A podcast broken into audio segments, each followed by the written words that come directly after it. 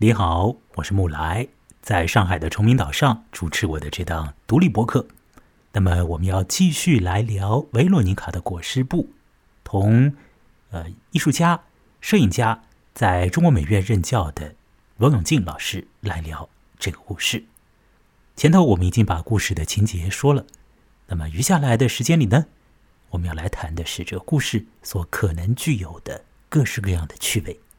情节上的一些趣味。以及更多的和观念有关的，那么再有啊观念形式综合起来的一些的有趣的地方，我们要聊很多。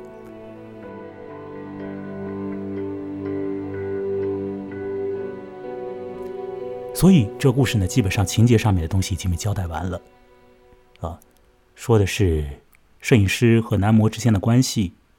一个男模本来很有活力的、很粗犷的、很原始的。遭遇到了这个有想法的女摄影师之后呢，啊，变得有点死气沉沉的。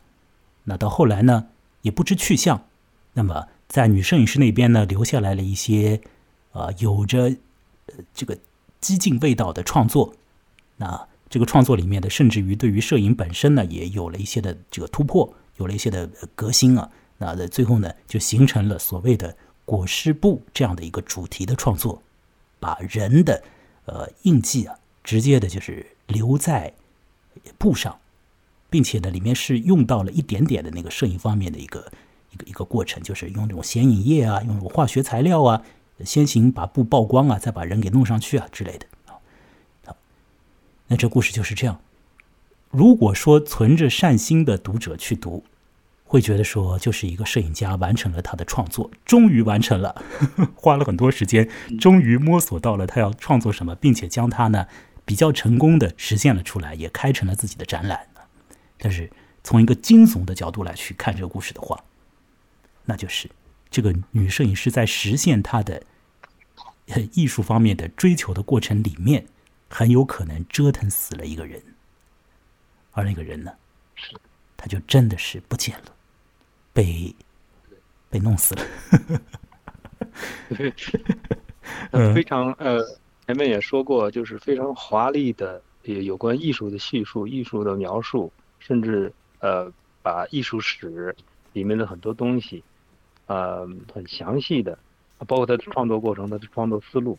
都放到里面。其实这个作者的意思也是让大家能够感觉到，呃，这个。这个维罗妮卡，为了他的艺术啊，为了为了艺术啊，他是可以呃从过去找到例证啊，包括呃中世纪啊，特别是文艺复兴以后，对对对尸体的解剖方面的东西，嗯，是有很详细的一些叙述。那么他通过这些东西来呃来强化我们对这个人的理解，对这个艺术家，对这个维罗妮卡的。理解，最后能够推导出他对模特做了什么。嗯啊，好，呃，我想罗老师，你刚刚那段话也让我想起来，就是说，呃，有可能这个故事在一些人看起来，他会觉得他就是一个变态啊，在那儿去折腾一个人，把他给如果从这个人已经死了的角度来看的话，就把他给弄死了。但是呢，因为这故事里面加了非常多的有关于艺术方面的这个讨论，所以呢。你也可以说维洛妮卡，呃，不是变态，而是一个 非常有艺术方面的定见和追求，以及他别具一格的想法和实践力的这么一个 和执行力的这么一个一个女士，应该怎么说的？伟大的艺术家，可以说是伟大的艺术家。如果说都可以说到伟大了吗？因为他最后做出来这个东西就是裹尸布，嗯，裹尸布其实已经说的很明白了，尸在里头。对。啊，呃，如果是用到了这种地步，而且从我这个呃，从它的制作的过程，呃，使用的材料呃手法，到它最后的效果，想象它的那个效果，在当时都是一种非常前卫的东西，而且不是一般人能够做得出来的，就是他他也不惜别人的生命，也不惜自己的生命了，嗯，不惜一切代价了。哎，罗老师，如果我们假设这就是一个真事呢？我假设一下啊，就是如果在现实里面就真有一个艺术家这样去操作，那他到底是个杀人犯呢，还是一个艺术家呢？你怎么看呢？是一个伟大的、伟大的艺术家，加杀人犯啊，就是不惜一切代价，对吧？把我我想做的事儿，我把它做到，而且做到极致啊！这是这是艺术家要做的。嗯，当然你是在道道德层次上你是有门槛的，是吧？那有的人他就是要牺牲掉这个，要得到他自己要得到的那个极致的那个点。嗯哼，呃，维洛尼卡可能是一个伟大的艺术家，也也应该是一个有点啊，这个呃变态的人啊，或者呢疯狂的疯狂的人呢。那如果说那我这个变态是有道理，因为他有那个恋物癖啊，这个等一下我再来说。我觉得他有恋物癖的这个呃表现呢。那么还有呢，就是呃。他是一个艺术家，是一个有点可能心理上有点有点极端。那如果说他把那个男模给弄死了的话，那么他他当然也是一个杀人者。所以这几种东西都糅合在了一起，被裹到了这个叫做维罗尼卡的裹尸布的这么一个不算长的故事里。而且这故事呢，对于维洛尼卡上述的这几重的面目啊，他没有很分明的啊，很明白的，就是。呃，写出来，呃，硬写出来给你看，而是，呃，用了很多的银笔啊，或者一些一些其他的呃呃这种交代的方式，把它写出来。比如说用那封信，我想呢，很多的读者看那个故事的时候，对那封信啊，就是信以为真了，就觉得是那个男模写的。但我看，我觉得真就不像啊。那像是这一类的这个这个东西啊，这一类这个写作上面的一些一些方式啊，把这维洛尼卡的一个多重的面目。呃，把它给呈现出来了。那么在此过程里面，这个小说的多重性当然也就呃被实现了出来。呃，它是一个惊悚故事，是一个为了实现艺术理念而不择手段的故事。里面也有很多思辨性的东西和观念性的东西。其实我们到现在已经讲了一个钟头了，那我们这次的节目可以时间长一点。呃，我想接下来我们就来说说看这个小说里面，嗯，所会。涉及到的一些这个，嗯，可以讲思想性的一些东西吧。呃，我觉得最为突出的一点就是维洛尼卡对于尸体这东西的一个情有独钟，是吧？卢老师，你你嗯，对这个我等一下请你来说说，就是怎么回事呢？就是呃，维洛尼卡和这故事里面的叙述人呢，谈到说摄影呢有两种，照他看啊有两种大的流派。一种流派呢，就好像是我们这节目啊开头的时候所提到那个布列松那样的，就是抓住一个瞬间呢，呈现一个画面，那画面呢会让你有这种情感的反应啊，有这种或者情绪的反应等等的。这个画面是一个流动的状态里面的一格，那种感觉。那当然，那种东西呢又会很快的，又会让你想到虚无啊，因为这当然就是瞬息万变的这过程里面的一一刹那嘛，对吧？那还有一种流派，摄影流派呢，它就是。要去拍，呃，静止在那儿的这东西，就是要拍静止在那儿的那东西啊。维罗妮卡是这样说的，诶，那么那种呢，那种摄影家就好像是在追求永恒了，哎，他好像就是在追求永恒的一种图像的流派。那维洛妮卡说到这一点之后呢，就继续去举他的一些例子，比如说他说有一些摄影家他的确是这样操作的，比如有摄影师就是拍植物，拍植物。拍什么风吹植物里面的一些细节，可能都会反映出来。反正他就一个劲的这个拍植物，他拍那个静的东西。那么还有的，当然就索性就也不拍生物了，直接拍一些器物。罗老师，您也是一个喜欢拍器物的人，等一下我们可以请你来说说这个。对，那然后呢，我要说啊，维罗妮卡有了这些铺垫之后，他就说到了，就是那那些喜欢拍静止的永恒的东西的人，如果照了这个思路往下走的话。那么，如果当他们把镜头对准人呢，或者镜头里面有人的话，那这个这个人怎么办呢？那就很很明显的，或者说很顺理成章的，就会啊，要去啊碰碰尸体，哎，就要去摆弄尸体，或者说把镜头啊放到尸体那边，或者至少要对尸体有一些的呃自己的呃切身的这个实践，要去弄弄它，要去接近它。那维罗妮卡说。他有一个他的很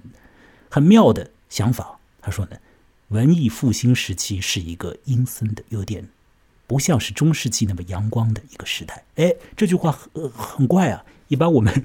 得到的那个美术教育里面都是说文艺复兴嘛，那肯定是呃解放了人或者重新发现了人嘛，对吧？中世纪嘛，黑暗压迫啊，什么漫长啊。但维洛尼卡完全相反啊，他说文艺复兴是阳光的，是明媚的。哦不不，这个中世纪是阳光的，对。那到了文艺复兴呢，很怪，这个有有阴邪的这个东西出来了。那为什么呢？因为照着维洛尼卡的说法，就是那个阶段的艺术家，呃，当然那个阶段没有摄影了，就是画画的那些艺术家啊，他们呢重新发现了尸体，并且对于尸体大做文章。所以就是那个文艺复兴阶段里面的那些视觉艺术。里头有着一种死气，啊，或者说有活力的外表底下是建立在对于尸体的琢磨和可能是摆弄啊等等观察啊，至少是那个基础之上的。那维洛尼卡有着他的这一套的这个思路。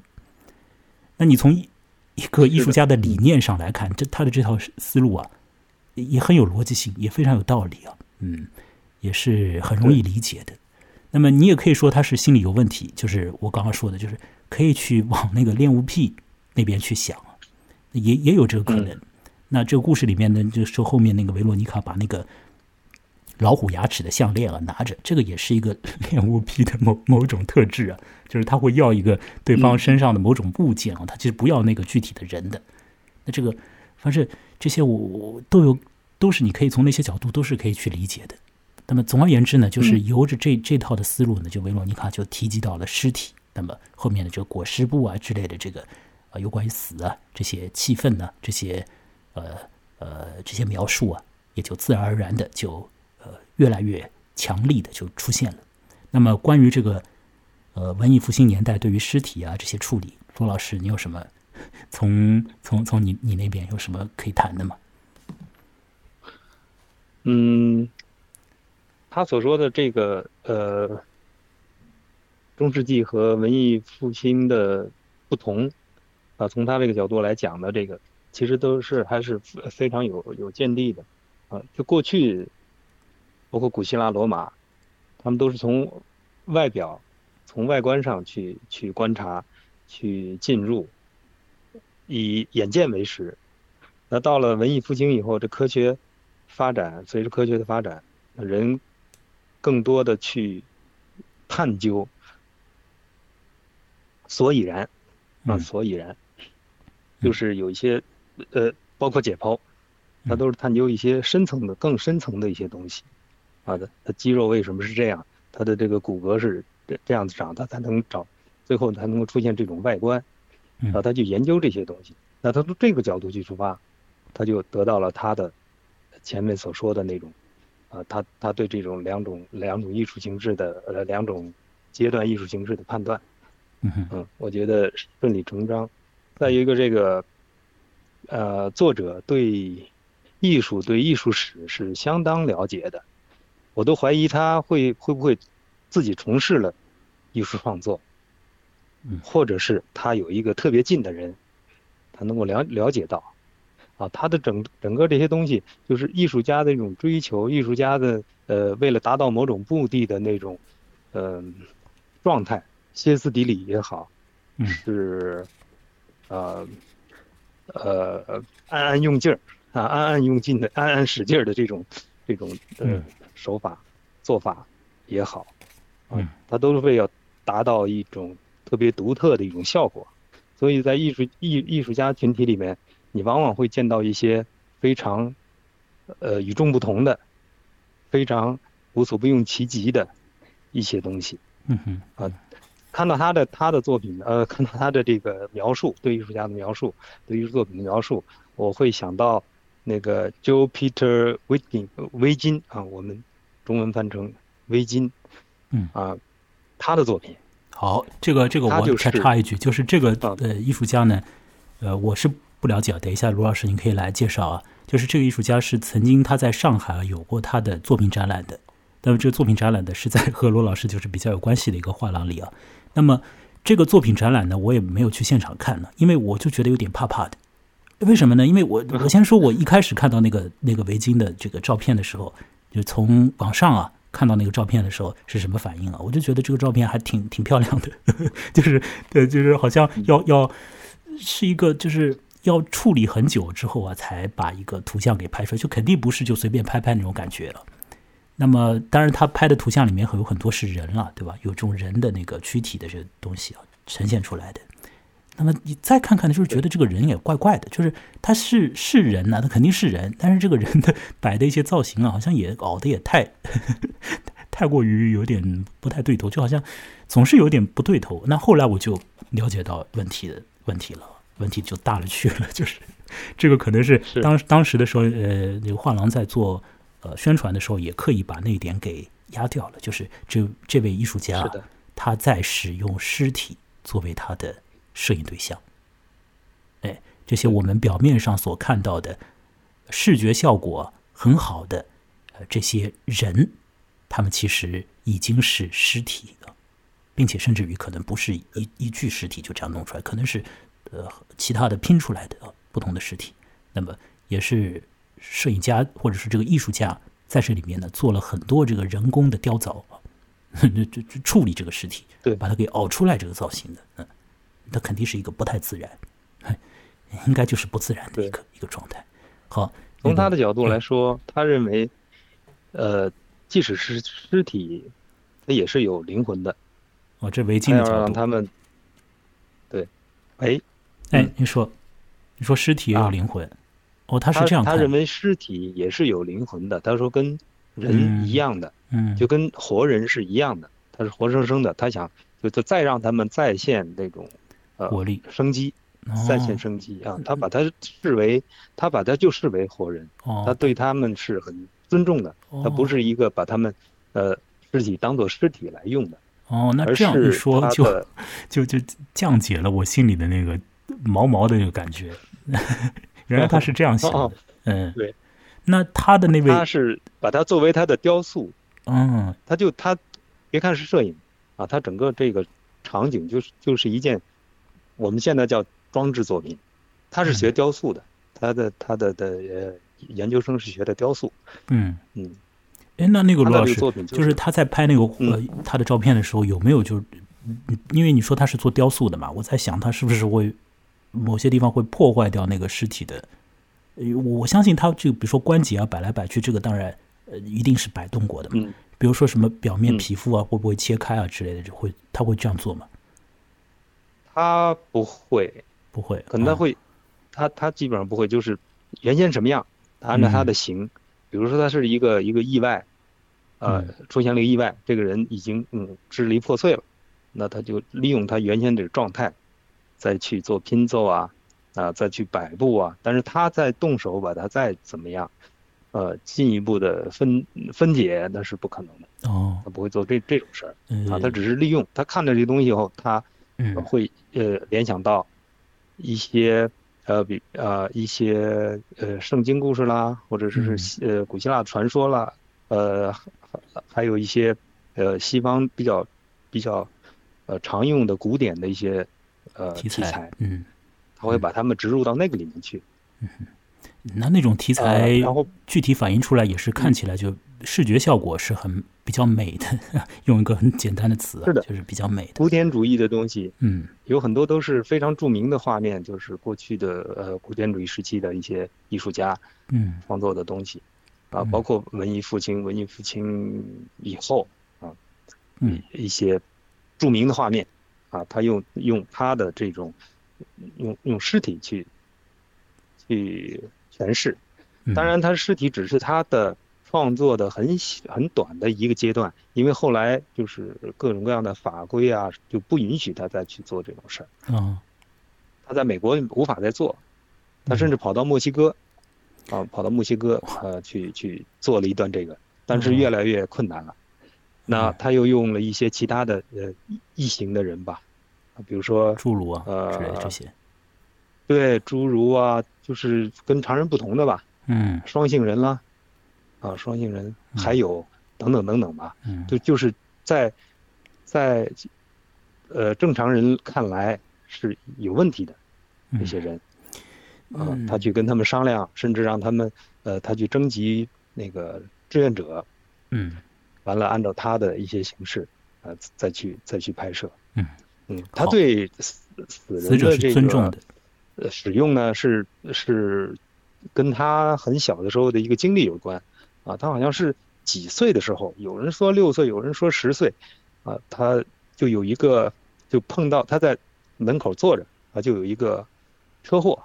正好一个小小孩的脑袋就咕噜咕噜咕噜滚到他的身前，他甚至还说，跟他眨了一下眼睛，想要跟他说什么话，嗯，啊，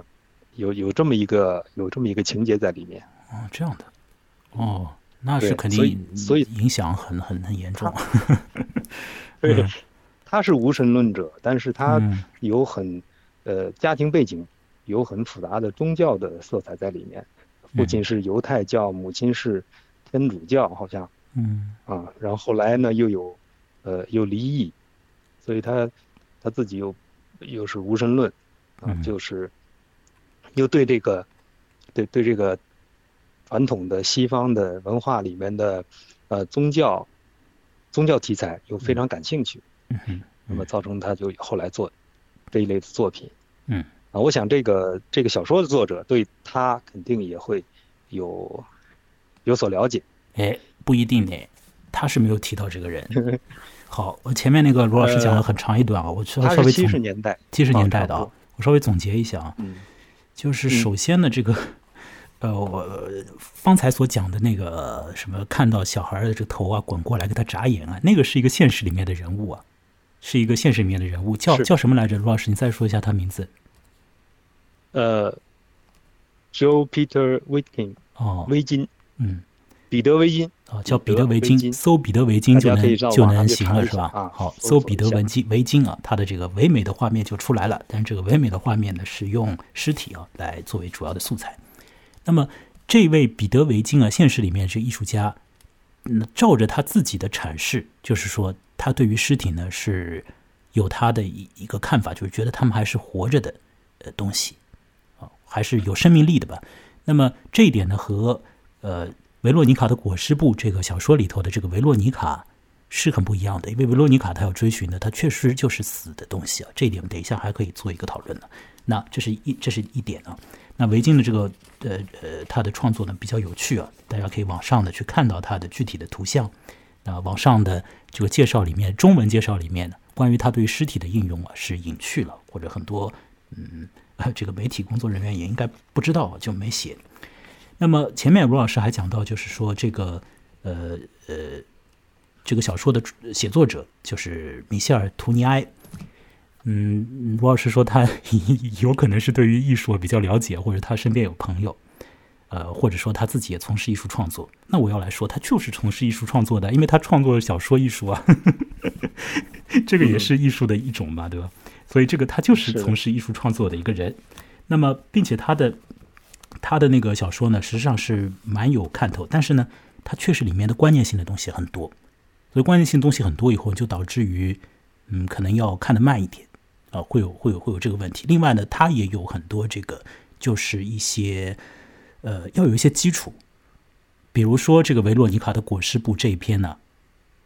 它总的就是建立在一个典故上的，这个我们等一下来会谈这个典故。就是你要稍微多知道一点信息，比如说多知道一些摄影方面的东西，才能够去看他的这一篇故事。而米歇尔·图尼埃的其他的文学作品里面呢，据我所知啊，我反正是没有看到过任何一篇他还提到过摄影有关的东西。呃，这位呃图尼埃先生呢，他除了做小说写作之外呢，他还有一个职业工作。啊，这个职业工作呢，和我现在所做的这个状态呢是一样的。他是一个广播电台的 这个播音 一个主持人，就他还做这个这个事情啊。所以他有有一篇文章啊，叫做呃特里斯丹沃克斯，这是也是一个非常有趣的一个短篇小说，讲了一个深夜节目主持人呃渐渐的呢他的身份出了问题的一个故事，也是有一点。呃，惊悚感，不过那个惊悚感还好，更多的是一种呃呃离奇感。那那个故事里面就讲到了声音啊和人的身份啊之间的关系啊等等。那这个特里斯丹沃克斯这个标题啊，嗯，本来也可以去寻味的。比如说，这个特里斯丹是一个歌剧里面的一个人物的形象名字的演化，那么是一个那那个歌剧本身是一个比较悲的一个一个歌剧，瓦格纳的一个歌剧。那那个沃克斯呢，就是 voice 嘛，这个就声音嘛，所以他埋了很多种这这样的一个东西在他的小说里面。那么说到这个维洛尼卡的裹尸布这篇小说的标题，他也埋了一个东西，那这个东西就是一个。和基督教有关的一个典故，说的呢是，在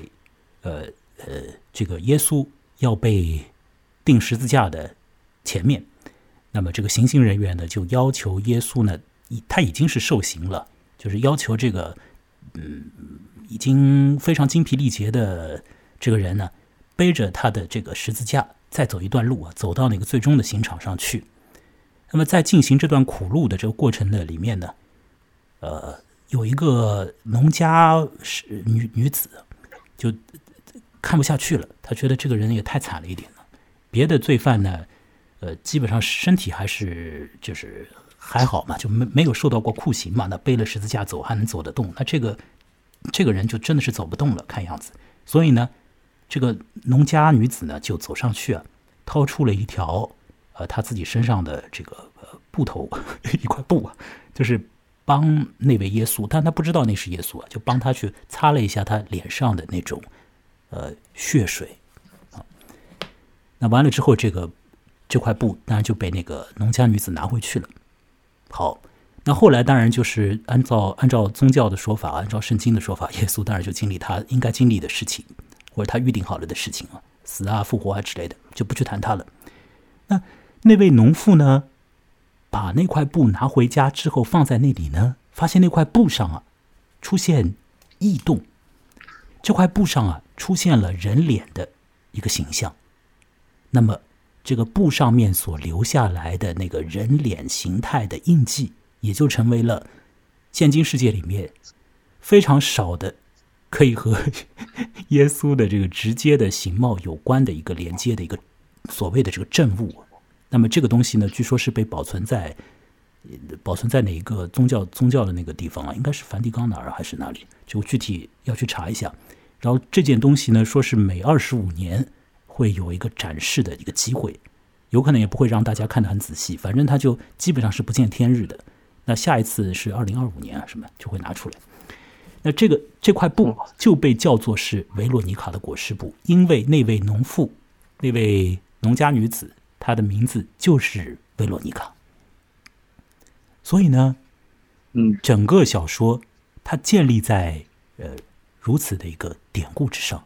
这个典故呢是来源于基督教的，当然它不是来自于基督教的，应该不是来自于圣经本身吧？反正是也也被应该也是被天主教所确认下来的一个正统里面的一个说法吧？也许是那样，我不太懂宗教啊。那反正就是有这么一个典故。那么，法国读者，我相信他们看到这个标题的时候，应该来讲，像是我和罗老师看这个标题，马上会有联想，对，没什么感觉嘛，就觉得果就是一个维罗妮卡的裹尸布而已嘛，就就一行字而已嘛。啊，但是如果知道那个典故的话，他立即就觉得这个问题，对吧？这这这个名字也一样，然后裹尸布这个词本身，我我就一开始就说这个也有点怪，就在中文里也是有点，其实是有点有点怪怪的，就不太会用裹尸布嘛。一般好像我们用什么裹尸袋啊，只就把一个尸体放在一个袋子里啊之类的，还会去用用。怎么裹尸布？用用布啊裹一个尸体，总好像怪怪的。你要裹着它干嘛呢？是吧？要再再裹着它再扛走吗？总好像放一个袋子里比较好吧。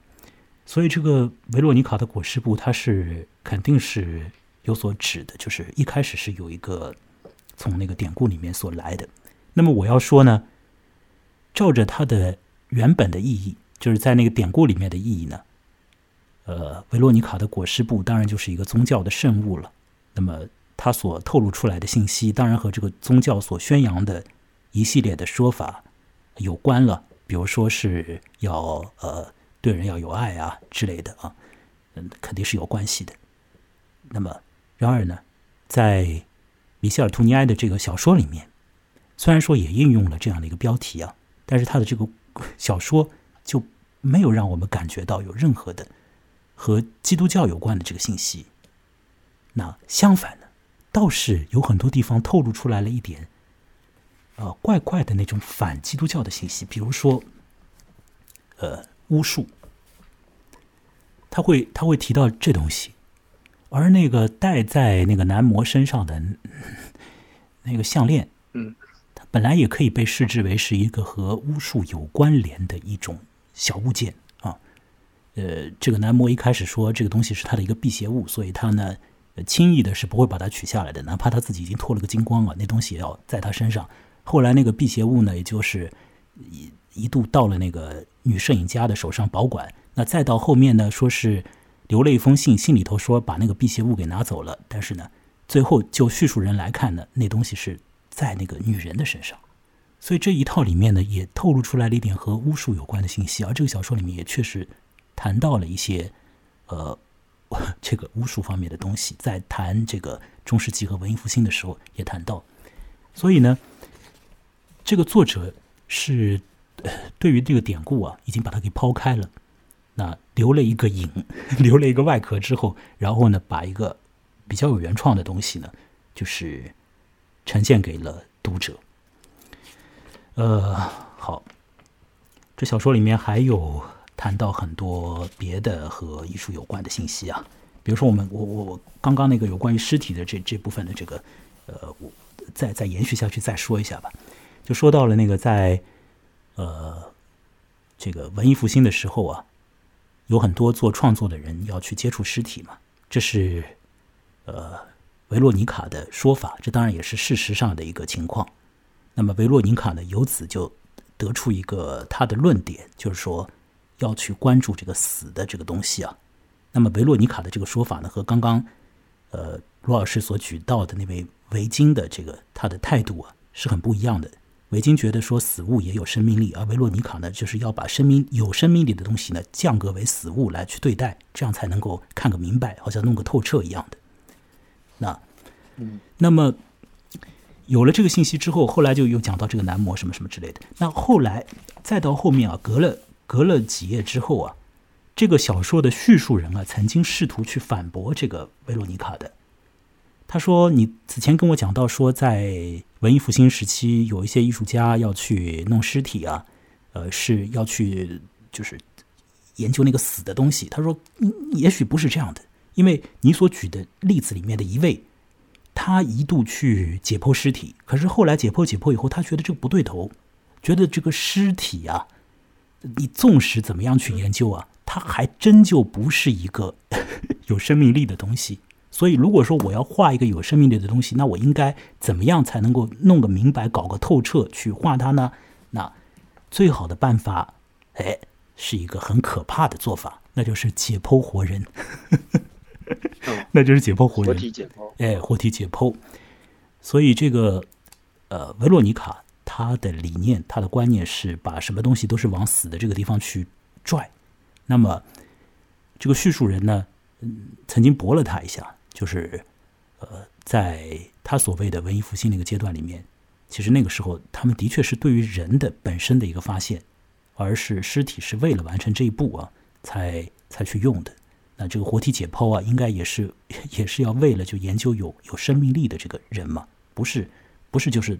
按照那个思路就弄到后面就真的去弄尸体去了，意思就是不是这样的。当然这是一个小小的一个一个一个辩论的一个过程。就是类似于这样的呢，这个信息还会有一些，比如说在比较靠前的地方，在比较靠前的地方提到过关于这个人脸的人头的这个讨论。呃，维洛尼卡他会有一个意见，也蛮怪的，他会觉得说，人脸呢面部啊是比较麻烦的。那么，好像照他他有一套非常复杂的说法，说是那个什么女性的脸应该要要给他给遮掉。那么男性的脸呢？因为他是一个女摄影师嘛，他说男性的脸呢应该要留在那儿，否则的话就光看那个身体看不出来谁是谁了。但是这个脸呢露出来呢又不能够就是太喧宾夺主啊什么样的，就是一般的人看脸大概也就目光集中到那儿去了。那你这个脸呢还得脸部表情还得有一点特别性啊。呃，所以这个也是一个 有关于这个艺术啊方面的一个一个讨论，也是一个。呃，让我自己是觉得蛮好玩的一个讨论了。因为呢，我为什么说它蛮好玩呢？因因我我先说一下我的意见啊，就是说，呃，我以前看到过一个说法，就是呃，在网上面买衣服，那么很多女的那个顾客呢，潜在顾客呢，她想要看到的模特呢是露脸的，然后说是有一个消费者行为研究啊，就研究下来说，男性潜在顾客，当然他指的是异性恋男性啊，就是说是希望看到对方的那个展示作为展示物的模特 是不要有面孔的，就把这个脸呢割掉。这样呢，他更容易啊下单买衣服，就是有有有这个东西，所以我看到那个说是人脸露不露，我觉得还蛮好玩的。另外有一个是有一本前几年有一本还是比较曾经一度啊很有名啊，到现在也是大量人会去看的一个，也是很成功的一个长篇小说，叫做呃中文翻译成叫做《渺小一生》，叫做《A Little Life》这个这个书，然后这个书上面呢，不管是中文版也好。那个英文原版也好，它的封面呢都是一张脸。那那张脸呢是一个非常特别的一张脸，它是一张一一一张男性脸。你一开始看不会觉得有有太大的特别，就是就是一张男性脸。然后呢，你会觉得说，就是他好像有痛苦的表情，又好像不是那么的痛苦。那这张脸是存在伦理问题的，在那个书才出版的之前，那个编辑和这个作作家之间啊，来来回回啊就争过好几回的。那个作家执意要把那张脸放在书上，而那个编辑呢，就再三再四的请那个作家别这样做。为什么呢？因为这张脸啊，它是一个特别状态的脸，是性高潮时候的一张脸，哎，所以就是脸本身啊，它就真的是可以引出来很多种的东西啊。包括那个《A Little Life》这本书啊，它整个建立在的一个意味上，也是一种就是受虐待的一个人，其实是受性虐待啊，他的一个特别的一个经历。然后这个经历里面呢，如果按照很政治正确的角度来看，那当然是性虐待是严重的问题了。那他这个书的作者也是确认的，这是严重的问题。不过这个严重问题底下有一些别的这个东西出现的，所以这是一个很复杂。那这种复杂度啊，又集中在那张面孔上就被呈现出来。所以这是我看到的那个维罗妮卡裹尸布里面所谈到脸的时候，我也想到这些蛮好玩的东西。其他方面，罗老师有什么你比较在意的地方吗？嗯，我觉得你已经谈的很透彻了，我没有什么特别的应应该想说的都说了，因为我我看的不是特别的，就没有像像你看的那么仔细，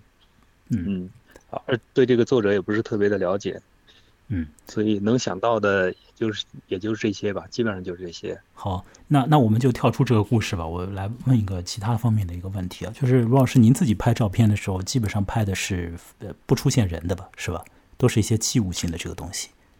这些器物曾经出现人，曾经出现，其实是跟跟他跟他的这个线索有点有点像，对啊，从拍呃一些呃抓拍这样的东西，抓拍的计时的。嗯，呃，到后来更加个人的，嗯，到静物是吧？到啊，到一些个人的，甚至是摆拍的，也是有这么一个过程。嗯，能不能就是真挺好玩的？你不说，你不这么提醒一下，我还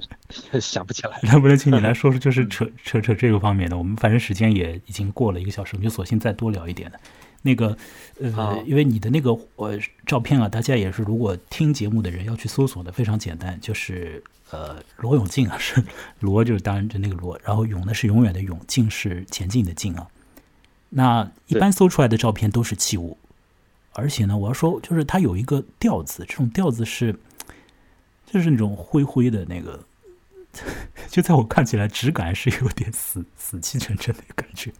我不知道是这样说。这样说恰当吗？反正这是我的一个是的粗暴的那个简单的感觉，就觉得挺死气沉沉的。而且这种调子呢，容我说，就是好像在不少的这个一些摄影作品里面都能够看出一种相通的那种调性。好像现在蛮 蛮蛮多的摄影作品是是那种调子的，就是就是死死的那个感觉，就很多东西就嗯没有没有很大的那个活力啊那种感觉。那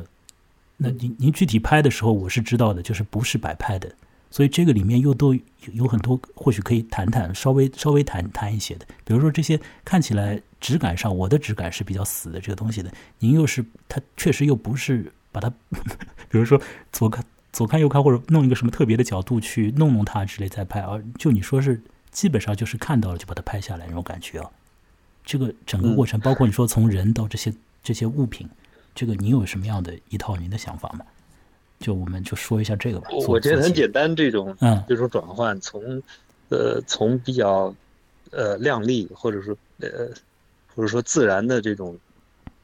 状态，自然界的这种状态，或者我们肉眼看到的这种状态，转换到一种呃我这种比较灰暗的创作状态，其实很简单，就是黑白，就是黑白，就是你掌握了一个呃。摄影的技巧，比如说你是用的胶片，用的黑白胶片，然后你用了黑暗，呃，用了暗房里面的那整个后面的程序，那出来的东西，它比跟你肉眼的观察，它本来就有距离，嗯，嗯，所以我们面对的生活，我们是眼睛看来看去，而且是，呃，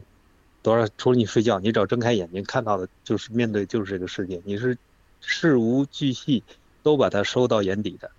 但是我是只抓取了一个瞬间，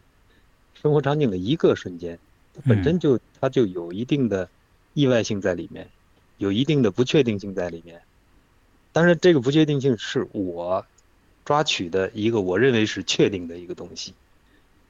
嗯，那么从你对世界的感官变到我抓取的这么一个瞬间，采取的这么一个呃。片段，它是有肯定是有距离的，尤其我是刻意想要表现或者表达一个特定的一个一一个想法，或者一个特定的展现一个特定场景，那么我就要千方百计的在我拍摄的过程中，在我最后期制作的过程中，我要营造出这种气氛或者追求一种调性，那你就会特别的感觉到啊，这个人的东西是。是那个样子，跟我们感觉到的不是太一样，并且现在我们整个都是手机世界，大家都是拿照相机随手在拍。那么，你常见的这一类的照片，在微信里面出现的，在电视里面看到的这些画面，那和我我所拍出来的东西，那肯定是不一样的。嗯，哎，那说不定以后有研究出来一个罗永静滤镜。然后就所有的照片一进去都变成你那样。的，对，这可能又回到呃呃这个小说上面前面提到的这个，这个叫什么假象，就是他说伯利普列松说的这个，嗯，假象，呃，他也有他的道理，嗯，就是这个摄影它其实是一个特别有欺骗性的东西，它是一个主观的东西，但是大家都认为它是客观的，啊，有照片为证，啊，这个可以。作为证据，哎，现在这一点，我我要说，现在年轻的人已经改观了。现在都是照片，基本上都默认为是假的，就是已经完全 P 过了。那是以前一个阶段才觉得眼见为真。对，嗯，就就对对，不要呃看着照片就信以为真。嗯，呃，摄影师是呃，摄影师本身他就是用这种东西来呃表现他自己的。其实你看到照片是一个呃别人的世界，嗯，别人看到的世界。嗯，是这样的，而且呢，作为作为艺术来说，它是要表现表现自己嘛，对，啊，表现自我，表现我自己所所所要表达的东西，嗯，那么它就更加的，呃，个性化、个人化，因为你你所要找的题材，你所要呃选的表现方式，都会有个人的那个烙印在里面。嗯，那跟你选择的器呃，选择的器材，选择的最后呈现的呃材料也有关系。嗯，和形式有关，和内容有关，也和你的一套的想法也是有关的，这些都是相牵扯的，叠加起来。对对，所以说照着这个生活的生活的氛围和你自己想想要呃营造出来的调性，嗯，都有关系。嗯。那这种东西也会也会被人误解。我正好想到一个，就是，呃，有一张照片，我不知道我能不能把它描述出来。就是有一个好像叫严明啊，还是哪个摄影家？严明啊，有这么一个摄影家。可能我记错了，广州的，可能是另外一个人啊。就是反正有一张照片呢，是拍了一个拍了一个男性的一个一个青年的一个人的，他呢就是摆了一个姿势，在一个像是乡村的一个地方啊。那那张照片呢还挺有名的，那个那个我反正多次的看到这张照片。然后呢，我我说我的印象，就是我觉得孤零零的一个人，哎，孤零零的一个人，孤零零一个人，站在一个很大的一个场景，呃，这个场景大和小好像好像也不是特别特别大，就是他好像有有一有一系列是拍特别大的场景的，然后那张照片具体就是一个中型的一个场景，一个就像是村口的一个场景。然后呢，我就看了那张照片，我觉得哎，这个照片就是看起来挺好看的。那个那个那个男的，我觉得也挺蛮好看的。然后呢，我也没怎么想。后来呢，有一次我看到那个就是对这个摄影家的一个访谈，哦，结果他谈到那个照片的时候，满脸的这个气色啊，就是不是那个啊很欣赏，或者是觉得这个照片好，是一脸的厌弃的表情啊！我怎么会觉得这个样子？就是你谈到自己照片，怎么是这个表情？呃，我我的形容可能我的用词不太恰当啊，就反正是这个表情是不好的一个表情。然后呢，他解释，他说呢，哎，我们我。现在这个年轻人怎么都是这个样子？他说：“ 现在怎么大家都会 以这种姿态为为好看呢？我要给他拍张照片，他就立即摆这样的姿态，真是不好看。”然后我就想：“哦，那你也太一厢情愿了。我觉得挺好看的，我觉得您才不好看。那么老点不同，对啊，所以这个就是真的是一张照片可以设计出来的东西，就也也多了去了，就是个人的那个想法。然后有一些摄影师成为摄影师。”有他的一些道理，成为摄影家这个道理也就说不说不上来了。其实，嗯，尤其是在现在，有这种情况的，就是 尤其是好的艺术品，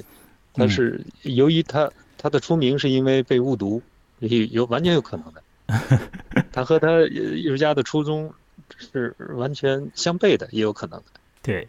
好，那么就是反正我们说到这儿呢，就是基本上可以 可以了解，就是从这个艺术的角度来看的，维罗尼卡果实布里的那个维罗尼卡呢，呃，是一个赵璐老师说是一个伟大的艺术家。那另外的，他也有可能是一个在那个年代，真是他就按照他这种想法把这个东西做出来，嗯，呃，超级厉害，不已经不得了，我觉得不得了，要名垂摄影史和美术史，真会。那对，但同时呢，他也会做出来东西不是太蹩脚的话。嗯，如果真有这么一个人真这么做了的话呢，一方面啊，在美术史上呢，呃，有很多记载；另外一方面呢，在人类罪行的档案上啊，也要把它定上耻辱柱。就是他也是一个罪犯，特例，也是一个奇怪的一个疯子的那个。就 如果从刑侦的角度来看的话，那研究人员一定觉得他是一个反反人类的，或者是人格方面是完全不健全的一个一个人了啊。那绝响，绝响，绝响，哦，对，绝响啊，就是个绝响，对，就 再来一个作品了，再来一个这么样的一个作 品，无论是他自己做的还是别人做的，那都不行，绝对就是完全就是一个杀杀人者了，就再也谈不上伟大艺术家了。好，所以这个你到底怎么看维罗妮卡这个人呢？包括维罗妮卡所提出来的一系列的呃艺术方面的想法，这个都是可以见仁见智。那么整个小说呢，我还是要说呢，就是他加塞了很多。呃，关于艺术的这个讨论，不过这些讨论呢，也不是太太就是超出这个作品的形式和它的内容，还是为他的作品和形式和内容而服务的。这个本身故事也不长，那么里头呢，故事性也是其实是蛮有故事性的。那呃，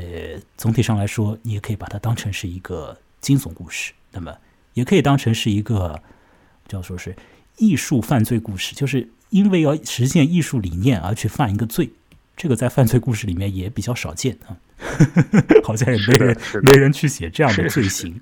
一般罪行嘛，就是为财为色啊之类的。可能维罗妮卡，呃，有的人会解读出来说是他就是有这个性方面的这个问题啊，才和或者有些呃，就是女权的这个角度会看那个。但是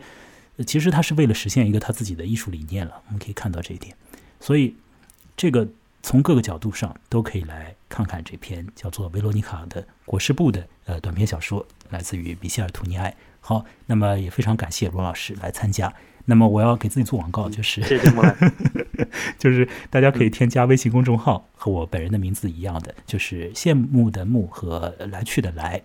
那么在微信公众号上呢，也可以听到以往的节目和看到我的其他的一些。呃，怪头怪脑的文章吧，有的时候时不时会发一些喝醉酒之后的东西呢，就请大家忽略啊。那 些怪头怪脑文章可以看看。那还有呃，节目本身可以请各位来听听。那么会谈嗯一些叙事之间的各种的东西，以呃小说所引导出来的。那么呃，另外这个节目呢是一个独立节目，所以呢也是没有任何的这个经济来源什么的。所以呢，大家呃如果可以打赏的话。那对于我继续稳健的做这个节目和邀请更多的有趣的人来参与节目都是非常有帮助的。所以，如果大家可以的话呢，呃，请通过一些方式来打赏，可以在微信公众号的这个页面下面直接的点那个红色按钮就可以打赏了。那么也可以呢，如果您是在其他渠道听的，比如在呃那个 Apple 的那个 Podcast 程序里面，或者在其他的泛用型的播客程序里面呢，呃，您可以到我的网站，我的网址是木来 M U L A I 点 X Y Z，呃，这是我的个人博客。那么 blog 啊，那上面呢也会有呃 赞助的方式和我的联系方式，你也可以来联系我，呃，说不定我们以后也可以一起来做节目。好，那再次感谢罗老师来参与，好。那么我们就谢谢进 进行到这里，很愉快。